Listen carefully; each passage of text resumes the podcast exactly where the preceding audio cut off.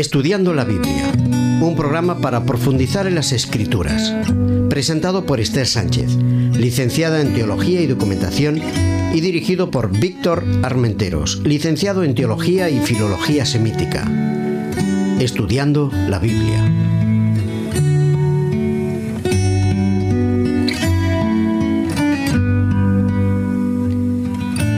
Queridos oyentes, ¿qué tal? De nuevo con todos vosotros en nuestro programa Juan, el Evangelio Amado. Esta es nuestro, nuestra séptima serie y la hemos titulado Lo Sagrado en lo Común. ¿Qué tal, Víctor? ¿Cómo Bien, estamos esta vez? Muy bien, pues hoy feliz, aunque el día es gris y tal, pero vamos a intentar equilibrarlo con, con felicidad, ¿no? Tiene que haber de todo.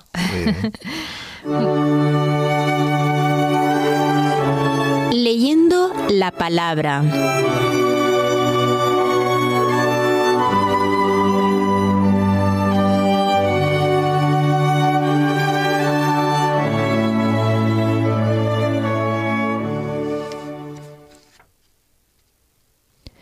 Hoy la lectura está basada en Juan capítulo 6 y los versículos del 1 al 15. Después de esto, Jesús fue al otro lado del mar de Galilea, el de Tiberias, y lo seguía una gran multitud porque veían las señales que hacía en, en los enfermos. Entonces subió Jesús a un monte y se sentó allí con sus discípulos. Y estaba cerca la Pascua, la fiesta de los judíos.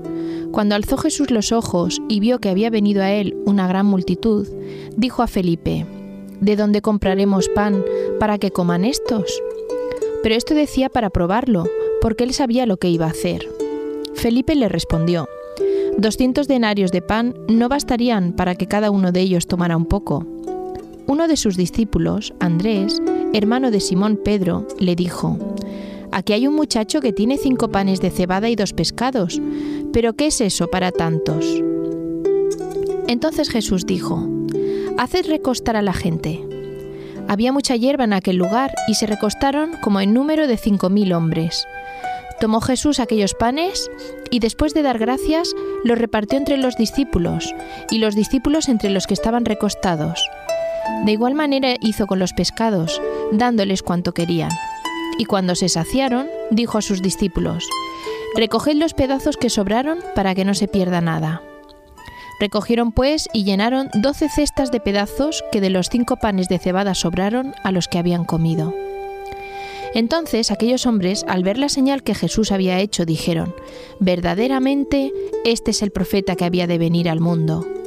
Pero entendiendo Jesús que iban a venir para apoderarse de él y hacerlo rey, volvió a retirarse al monte él solo.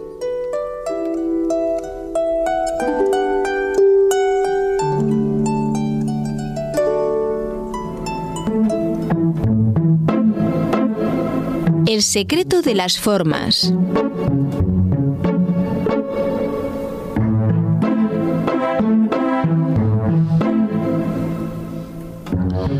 Bueno, vamos a hablar de las formas de este texto, qué estructura hay detrás. Además es una estructura muy interesante porque desarrolla luego nuevas estructuras. Esther, ¿tú te acuerdas qué era esto del quiasmo? Lo habíamos comentado. Sí, ¿no? Que los textos, cuando existe coincidencia entre, por ejemplo, un texto del principio y uno del final, y coinciden o se confluyen en, en uno central. Muy bien, aquí no confluye en uno central, pero sí que tenemos cierta simetría en el texto. ¿eh? Vamos a tener, curiosamente, entre el capítulo 6, hasta- desde el versículo 1 hasta el 71, secciones que luego se van a repetir temáticamente, son paralelas, ¿vale? Por ejemplo, los versículos del 1 al 15 que tú acabas de leer, eh, hablamos del milagro del reparto de, de los panes. A esto lo llamaríamos A. Este tiene su paralelo en los versículos del 22 al 59, en el que Jesús hace un discurso sobre él como el pan de vida. ¿De acuerdo? Qué bonito, ¿eh? Eh, Se alimenta con pan y con peces y luego encontramos un discurso de Jesús sobre el pan de vida. En los versículos 16 al 19, que es lo que se- sería la sección B, nos encontramos que los discípulos tienen una crisis. No se encuentran con ellos mismos y curiosamente tenemos un B prima, le llamaríamos, una segunda parte, en los versículos 60 a 66, que nuevamente hay otra crisis de los discípulos. ¿eh? Tenían una racha, estaban regular, ¿eh? interesante. Y por último, tenemos una tercera sección, que serían de los versículos 20 al 21, en que hay una solución a la primera problemática de la primera sección y la llegada a tierra. Y, curiosamente, tenemos un paralelo, versículos 67 al 79, que de nuevo hay otra resolución de la crisis. Es muy interesante porque se plantea concepto de pan, crisis, resolución. Esta es una estructura además que va a aparecer mucho en muchos de los relatos, de las estructuras narrativas de la Biblia. Nosotros vamos a tener una situación, se genera un problema, hay un momento en que parece que todo da la vuelta, se resuelve el problema y se hace una conclusión. Este esquema en cinco partes, que normalmente se llama esquema quinario, porque es por cinco, ¿vale? Va a aparecer mucho el relato narrativo y aquí vamos a verlos bien, ¿eh? Situaciones con problema, por qué se produce el problema, cambio, casi siempre es curioso que ese cambio, eso que produce el, el giro de la situación es Jesús, Jesús que interviene, cómo Y se la plantea solución. y la solución. Muy interesante.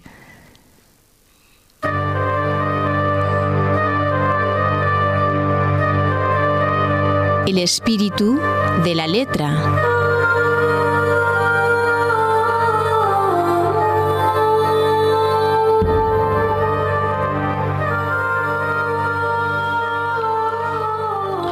El texto nos sitúa en una zona geográfica específica, Galilea. ¿Tú te acuerdas de la zona de Galilea? Esta? Sí, Bonito, ¿verdad? Es, muy bonita. la Biblia se llama Mar de Galilea, pero que quiero deciros que las grandes extensiones de agua en la Biblia se llaman siempre mar, no existe un término.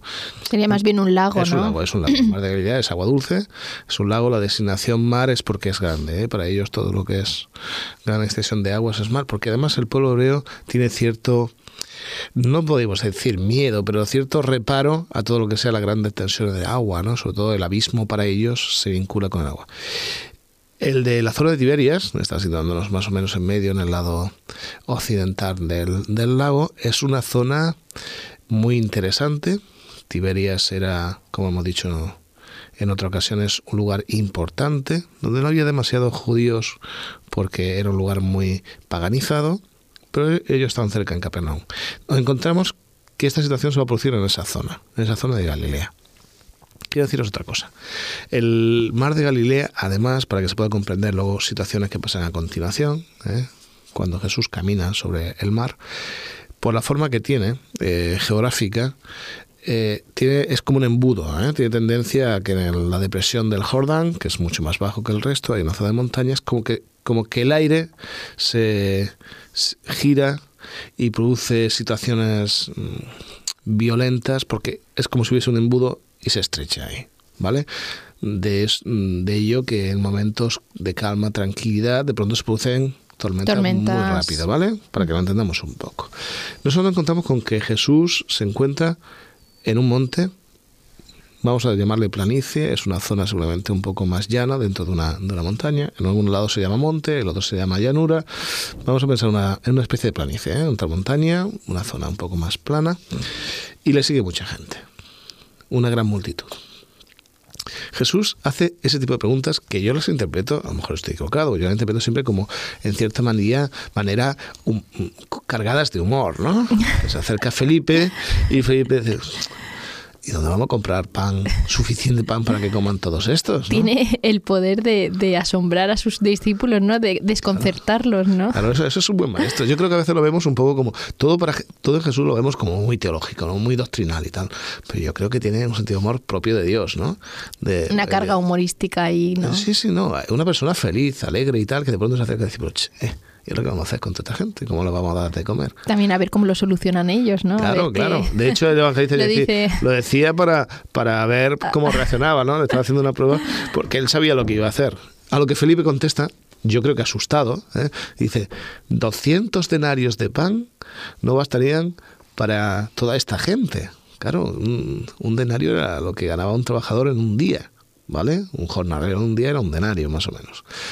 Entonces, 200 días trabajando o 200 trabajadores trabajando un día no generarían dinero suficiente para para comprar el pan de toda esta gente. Es muchísima gente. Él lo decía, es imposible. Muchísimo dinero. No tenemos dinero, por mucho que haya ahorrado aquí nuestro colega Judas, nosotros no tenemos dinero para pagar a toda esta gente. Y es curioso que se acerca el hermano Simón Andrés, Andrés significa hombre, el hombre, a traer un chaval. Dice, mira, aquí hay un muchacho que tiene cinco panes de cebada, nos dice de qué es el pan, este tipo de cebada, y dos pescados. Qué, qué curioso, ¿eh? El pan de cebada se va a relacionar mucho con el milagro que hace Eliseo. Eliseo, eh, cuando hace su milagro relacionado con el pan, en 2 de Reyes 4, de 42 al 44, habla de panes de cebada. Está repitiendo un poco la historia. Entonces el autor deja caer esa idea, porque él lo vincula seguramente con la historia de, de Eliseo. ¿Por qué, qué, hacía ese chaval en lo alto de la montaña con eso? A lo mejor he sido el único previsor, ese chavalito. Eh, quizá era joven y tenía mucho hambre, ¿no? Y decía, yo no voy a pasar hambre hoy, no voy a llevar el cesto y tal. El hecho que se produce un milagro, ¿no? Dice que la gente le pide que se recuesten, que estén a gusto, eh, hace Recordáis que en aquella época los romanos tenían los triclinium, ¿eh? comían recostados, y él hace un gran triclinium. ¿eh? Esa montaña es un gran triclinium. Y es curioso que se lo cuentan a los hombres, ¿no? Pero había un niño por lo menos. Eh, sí, no, no, y hay hombre y mujer, eso pasa mucho en el texto bíblico. Y Jesús hace el milagro. De esos pocos panes y peces, dieron de comer de todos, se saciaron, y llega a decir el texto que después de ello recogieron doce cestas de pedazos. Impresionante. Es curioso, yo subrayaría esto a 12 cestas. Dios cuando da, no da justito, da sobre su gloria. Es generoso, ¿eh? da de más, llena.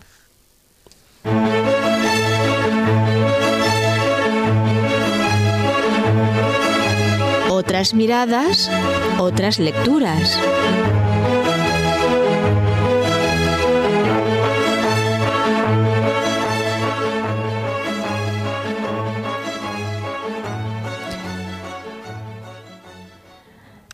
El libro que tengo para vosotros hoy se titula Teología del Nuevo Testamento y está escrito por G. Lat.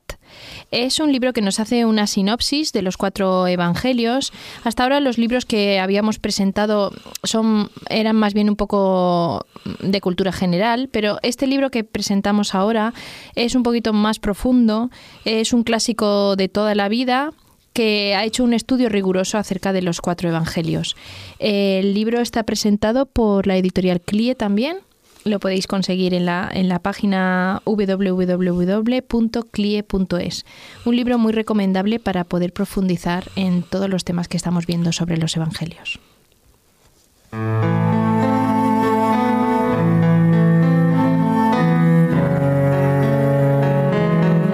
Releyendo la palabra.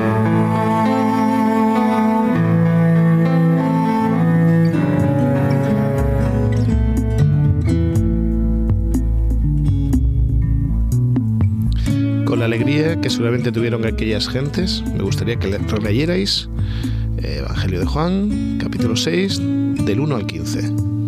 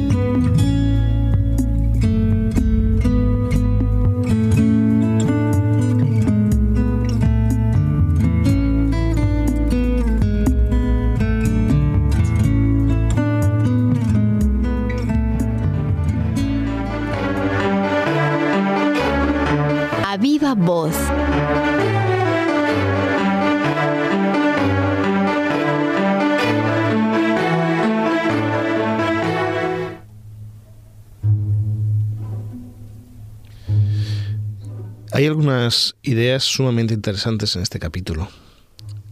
La primera está relacionada con lo sagrado y lo santo.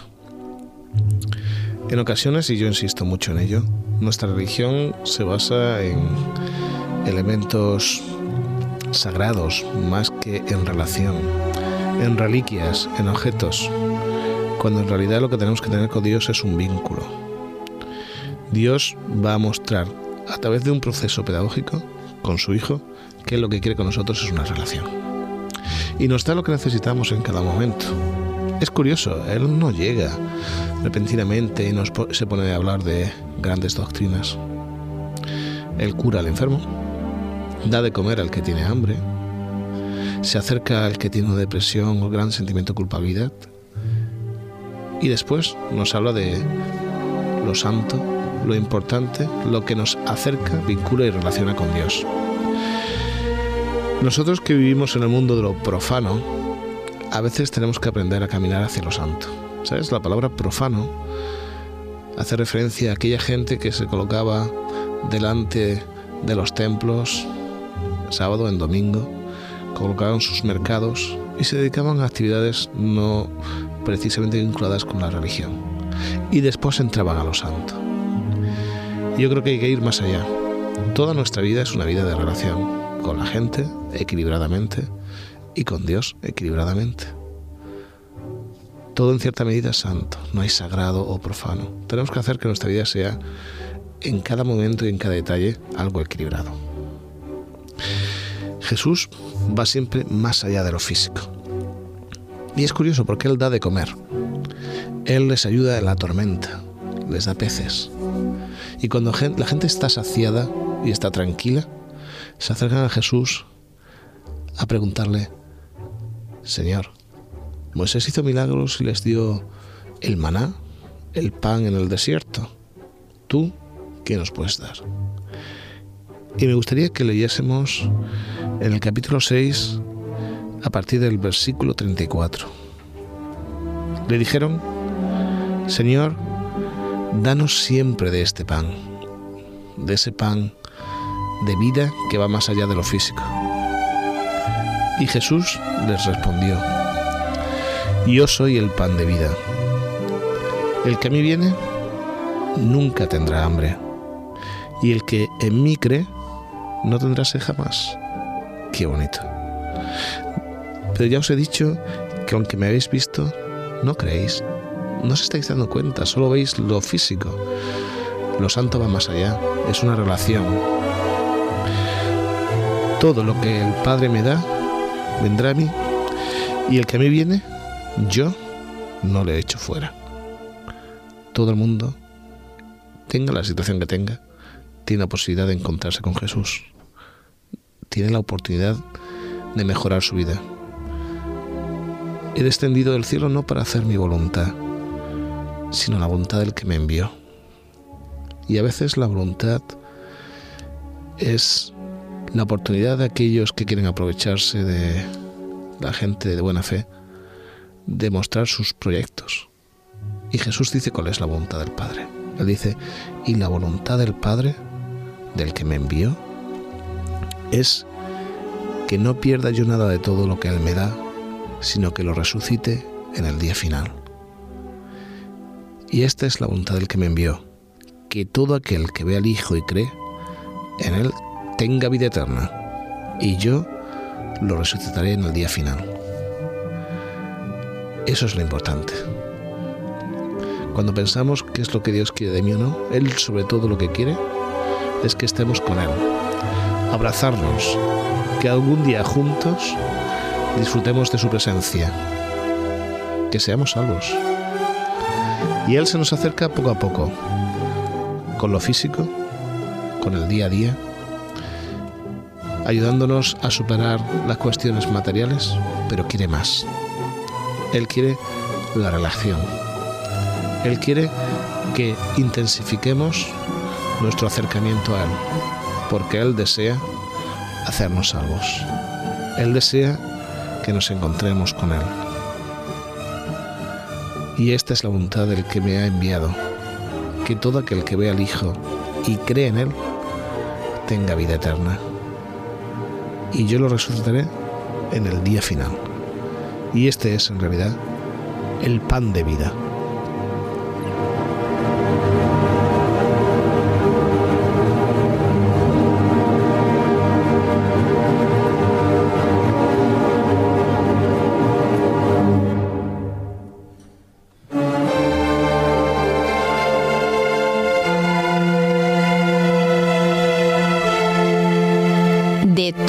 Corazón.